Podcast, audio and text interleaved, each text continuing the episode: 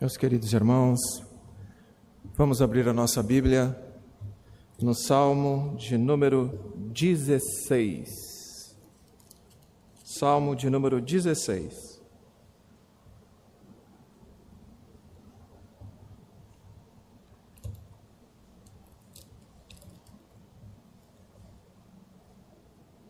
Diz assim a palavra de Deus. Guarda-me, ó Deus, porque em ti me refugio. Digo ao Senhor: Tu és o meu Senhor. Outro bem não possuo, senão a ti somente. Quanto aos santos que há na terra, são eles os notáveis nos quais tenho todo o meu prazer. Muitas serão as penas dos que trocam o Senhor por outros deuses não oferecerei as suas libações de sangue, e os meus lábios não pronunciarão o seu nome. O Senhor é a porção da minha herança e o meu cálice, tu és o arrimo da minha sorte. Caem-me as divisas em lugares amenos, é muito linda a minha herança. Bendito o Senhor que me aconselha, pois até durante a noite o meu coração me ensina. O Senhor tenho sempre à minha presença, estando Ele à minha direita, não serei abalado. Alegra-se, pois, o meu coração e o meu espírito exulta, até o meu corpo repousará seguro, pois não deixarás a minha alma na morte, nem permitirás que o teu santo veja corrupção. Tu me farás ver os caminhos da vida, na tua presença há plenitude de alegria, na tua destra delícias perpetuamente. Amém. Que salmo maravilhoso, né? Meus queridos irmãos, os dias que nós temos vivido têm sido realmente dias inéditos na história recente da humanidade. Há um ano atrás, nós fomos surpreendidos por esta crise que se alastrou rapidamente.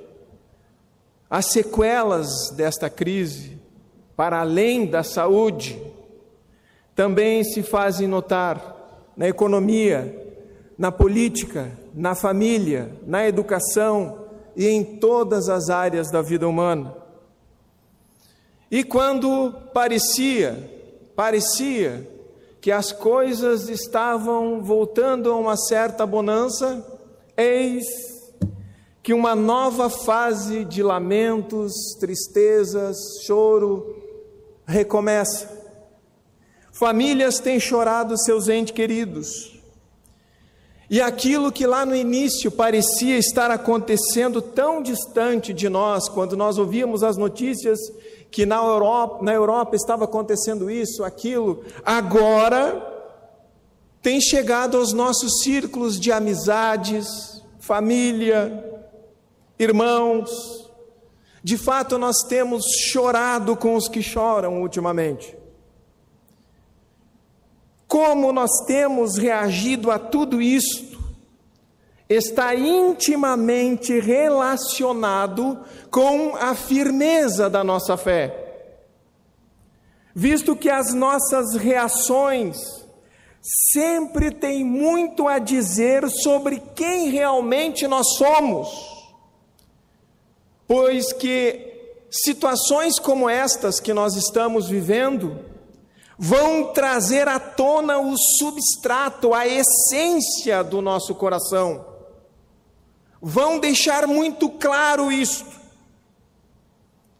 Então, em tempos de aflições como estes que nós estamos vivendo, nós precisamos estar muito bem firmados.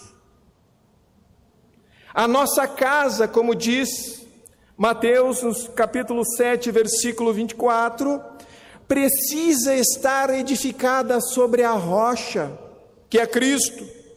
E se porventura ela não estiver edificada sobre a rocha, inevitavelmente vai desmoronar. Muitas pessoas têm sido abaladas nestes dias, de formas que as suas esperanças se esvanecem no ar como uma névoa, desaparece. Elas estão inertes, estão atônitas. Este Salmo 16 que nós temos acabado de ler tem muito a nos instruir como nós vamos firmar as nossas bases, fortalecer a nossa vida, de modo que nós possamos permanecer em pé, apesar das circunstâncias que nós estamos vivendo. Este salmo é um salmo messiânico, não há dúvida quanto a isso. Nós já fizemos leitura em Atos. Lá no dia do Pentecostes, o apóstolo Pedro, pregando a respeito de Cristo, cita exatamente este salmo profético. Os acontecimentos da morte e ressurreição de Cristo, de Cristo ainda eram recentes. Então Pedro, no, no seu sermão, após apontar para o cumprimento da profecia de Joel, em Atos 2,16, sinaliza também para o cumprimento da profecia de Davi em Atos 2:30 e 31. O apóstolo Paulo também fez uso desse salmo em seu sermão lá na sinagoga de Antioquia da Psídia, Atos 13. De modo que nós estamos diante de um salmo que aponta diretamente para Jesus Cristo. São realidades extremamente densas, expostas aqui neste salmo. Pois que Davi, de forma profética, diz palavras carregadas de verdades impressionantes em um tempo muito antes de Cristo vir a este mundo.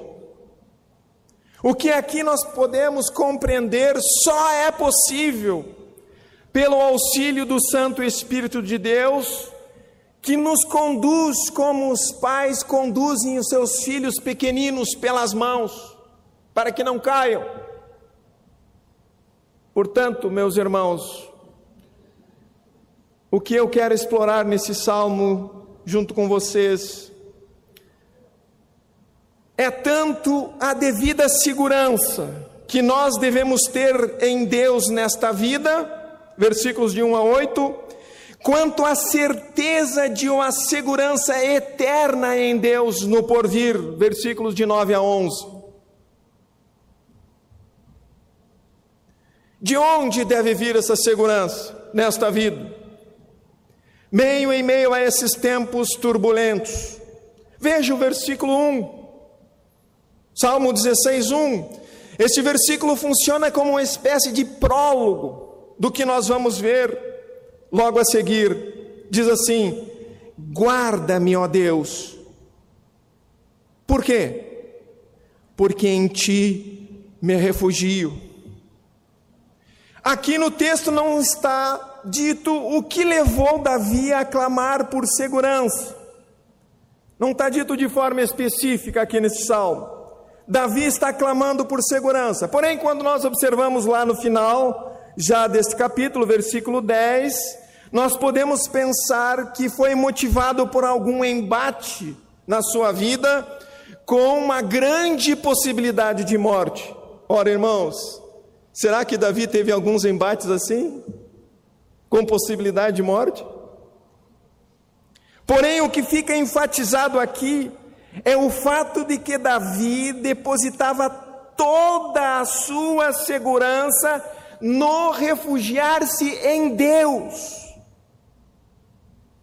Isso quer dizer que a base da confiança de Davi, aquilo que lhe certificava paz e confiança, portanto, era um fundamento inabalável. Davi confiava em Deus.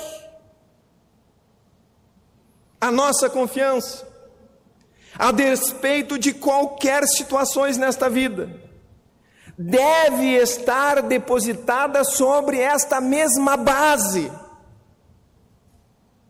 Mas aí a questão que talvez vocês possam estar levantando em suas mentes é: como nós poderemos saber, aferir, checar, se a nossa confiança possui este fundamento?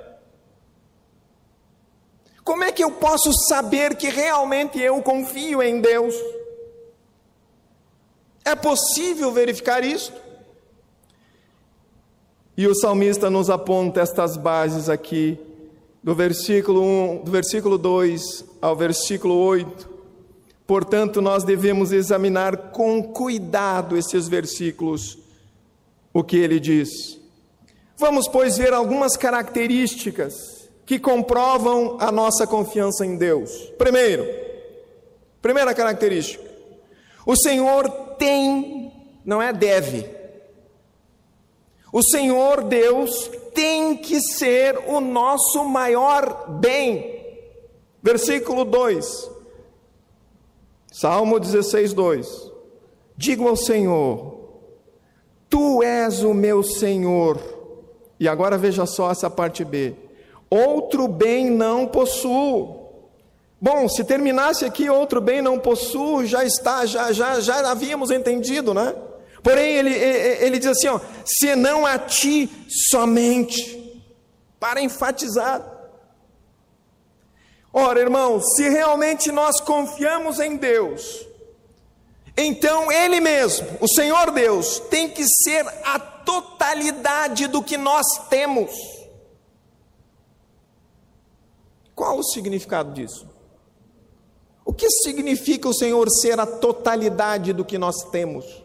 Primeiro, significa que Deus, como nosso Deus e Senhor, tem todos os direitos sobre nós.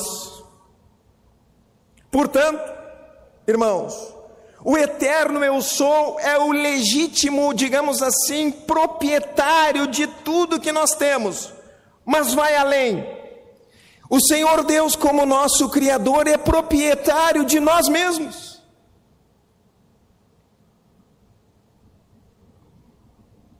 a autoconfiança humana é destruída.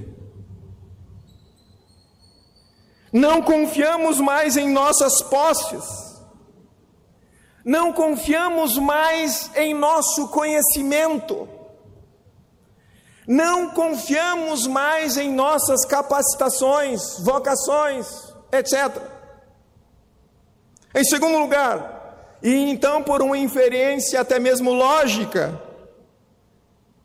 significa que nós somos miseráveis diante de Deus. Como assim miseráveis? Ora, irmãos, o que nós poderíamos oferecer ao todo suficiente Deus? Que Ele não tenha? Portanto, isto é o que significa tê-lo como nosso maior bem. Ele tem todos os direitos sobre nós e nós somos miseráveis diante dele. Então, ter ao Senhor como nosso maior bem é sinal claro e evidente de que a nossa confiança está depositada completamente nele. Esta é a primeira característica. Mas Davi não para por aí. Veja essa outra característica que comprovam a nossa confiança em Deus. Versículo 3.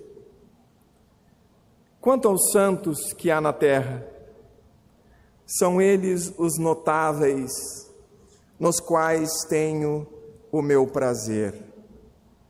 Tendo ao Senhor Deus como nosso maior bem, portanto, nós nos associamos ao povo dele, do qual nós fizemos parte, e isto deve ser um verdadeiro prazer em nossa vida. Você já prestou atenção no significado da palavra afinidade? Um dos significados desse vocábulo afinidade é tendência a combinar-se. também significa sintonia, atração, simpatia, semelhança.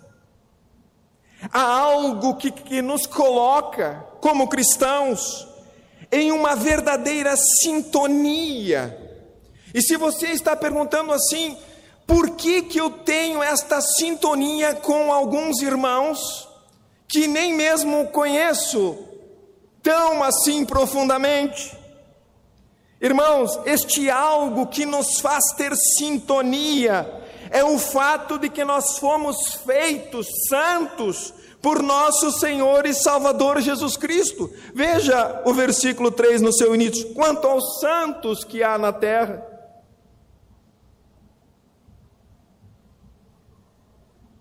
Meus queridos irmãos, separados da vileza deste mundo, dedicados às coisas de Deus. Veja, nós combinamos muito bem uns com os outros. É por isso que nós temos vontade quase incontrolável de estarmos na Assembleia dos Justos, cultuando a Deus. Apesar de nós mesmos, isto é, da nossa miserabilidade, nós não caminhamos mais sozinhos nesta vida. Isso me fez lembrar, há pouco eu estava folhando uma das nossas revistas da classe de uma das classes da nossa escola bíblica dominical, e o título da revista é este: Jesus Cristo sim, igreja também.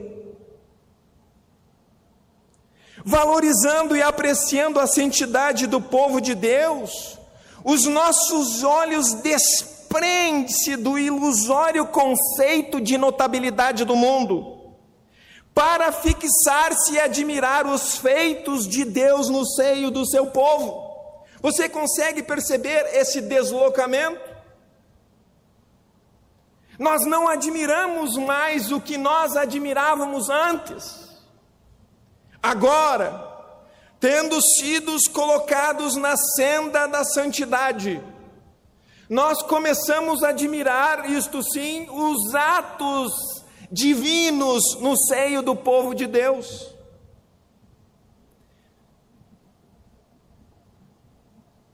O que efetivamente impressiona você nessa vida? Que tipo de pessoa impressiona você nesta vida? Pedro, falando destas coisas, em sua primeira carta, capítulo 2, versículo 10, ele diz assim: Vós, sim, que antes não erais povo, mas agora sois povo de Deus, que não tinhais alcançado misericórdia, mas agora alcançastes misericórdia, atos salvíficos de Deus. Se no topo da lista do que te impressiona, meu irmão, não estão estes atos de Deus, então a base da tua confiança não está mais nele. Portanto, temos aqui outra evidência, outra característica clara de que a nossa confiança se fundamenta no Senhor. Nós temos prazer na Assembleia dos Justos. Está checando aí? Está checando a tua confiança em Deus aí? O salmista está nos ensinando. Uma terceira característica. Uma visão correta do culto a Deus. Versículo 4. Muitas serão as penas dos que trocam o Senhor por outros deuses. Não oferecerei as suas libações de sangue e os meus lábios não pronunciarão o seu nome. Se a nossa segurança nesta vida está exclusivamente em Deus, como nós poderíamos compactuar com os que cultuam deuses inventados por si mesmos? Exortando-nos à santidade, Paulo escreve em 2 Coríntios 6,14: Porquanto, que sociedade pode haver entre a justiça e a iniquidade? Ou que comunhão da luz com as trevas? portanto, recusando devoção a outros deuses. O verdadeiro cristão cultua única e exclusivamente ao verdadeiro Deus. E isso nós precisamos entender que vai afetar a nossa vida como um todo. Aquilo que muitos chamam de cosmovisão. Porque o culto ganha importância vital para nós, já que em prima facie nós fomos chamados para cultuar a Deus. Não cultuaremos mais a fama, não cultuaremos mais o dinheiro, não cultuaremos mais a proeminência. O nosso coração, a nossa mente, as nossas afeições santificados agora, necessariamente quebrará com todas as nossas antigas formas de ver não somente a vida, mas também o sofrimento e a morte. Então veja só, que até aqui identificamos três características que demonstram que a base da nossa segurança nesta vida está em Deus. Primeira, o Senhor é o nosso maior bem. Segundo, o nosso prazer é estar com os justos. Terceiro, nós temos uma visão correta do culto a Deus. Mais uma característica, uma quarta característica. O Senhor como porção e arrimo. Versículos 5 e 6. O Senhor é a porção da minha herança e o meu cálice. Tu és o arrimo da minha sorte. Caem-me as divisas em lugares amenos. É muito linda a minha herança. Aí está, pois, mais uma característica marcante na vida daqueles que realmente confiam no Senhor, ou seja, eles são plenamente satisfeitos em Deus. Se lá no versículo 2, o Senhor é o nosso maior bem, aqui no versículo 5 e 6, ele é tudo o que nós temos. No entanto, além de nos prover uma herança, que é Ele mesmo, o Senhor, o salmista nos mostra que também o Senhor provê segurança aos que recebem essa herança. Veja, tu és o arrimo da minha sorte. Ter o Senhor como arrimo da sorte significa que o salmista se apoia totalmente em Deus. Quantos de vocês conhecem um muro de arrimo? Algumas características do muro de arrimo são interessantes. Primeira, o muro de arrimo nunca está sozinho, ele está escorando, ele está como anteparo de algo. Mas tem outra característica do muro de arrimo que me chamou muita atenção já que eu trabalhei por algum tempo nesta área, são os materiais. Não é qualquer material. Se você vai fazer um, um, muro que não é um muro de arrimo, você vai colocar areia, cimento e tijolo. Pronto, tá bom assim. Vai fazer uma boa base, botar umas pedrinhas ali na base só e vai erguer o muro. Mas se você for fazer um muro de arrimo, você vai pensar em pedra e concreto armado. Afinal, ele é um muro de arrimo. Agora veja o versículo 6. Antes de ver o versículo 6, a base da segurança do salmista, quando diz que o Senhor é o arrimo dele, é porque na base da segurança do salmista há fortaleza inabalável. Qual é a base da nossa fortaleza? É Deus? O versículo 6: caem-me as divisas em lugares amenos, ou seja, aponta para a qualidade da vida do salmista, ou seja, além de ser uma vida segura, era uma vida deleitável em Deus. Portanto, aqui mais outra característica importante que atesta, que evidencia que a nossa segurança realmente está em Deus, ou seja, somos plenamente satisfeitos nele, que é a nossa segurança, a nossa base e ele dirige a nossa vida. Portanto, vimos até aqui algumas características que afirmam, que aferem que a nossa segurança está em Deus. Porém, nesta vida, nossa segurança nesta vida, porém, seria trágico se a nossa segurança, segurança fosse restrita apenas a esta vida. Paulo, escrevendo sobre isto lá em 1 Coríntios 15, 19, ele diz: se a nossa esperança em Cristo se limita apenas a esta vida, somos mais infelizes de todos os homens. Portanto, nós precisamos compreender isto. A nossa segurança em Deus possui uma dimensão que vai além desta vida. Irmãos, nós somos como que arremessados para um patamar de vida eterna. Veja o versículo 9. Alegra-se, pois, o meu coração e o meu espírito exulta, até o meu corpo repousará seguro. Davi estava indo muito além da sua experiência aqui.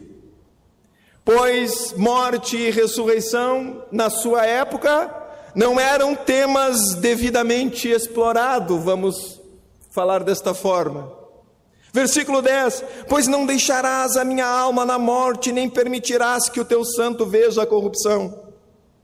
Uma referência ao livramento da ameaça da morte, apontando profeticamente para Cristo. Tanto Pedro quanto Paulo, nós já falamos sobre isso, reconheceram o cumprimento desta profecia de Davi. À vista disso, então, Davi salienta que poderia enfrentar a morte com esperança. E esta deve ser a nossa postura, ainda mais nós que agora já fomos devidamente esclarecidos, como o próprio apóstolo Paulo já diz lá em 2 Timóteo 1,10 e manifestada agora pelo aparecimento de nosso Salvador Cristo Jesus, o qual não só destruiu a morte, como trouxe à luz a vida e a imortalidade mediante o Evangelho. Agora, esses temas, morte e ressurreição, não estão mais assim obscurecidos. Isso tudo está aqui nas Sagradas Escrituras e nós temos acesso a estas coisas. Portanto, eu quero ir para a conclusão.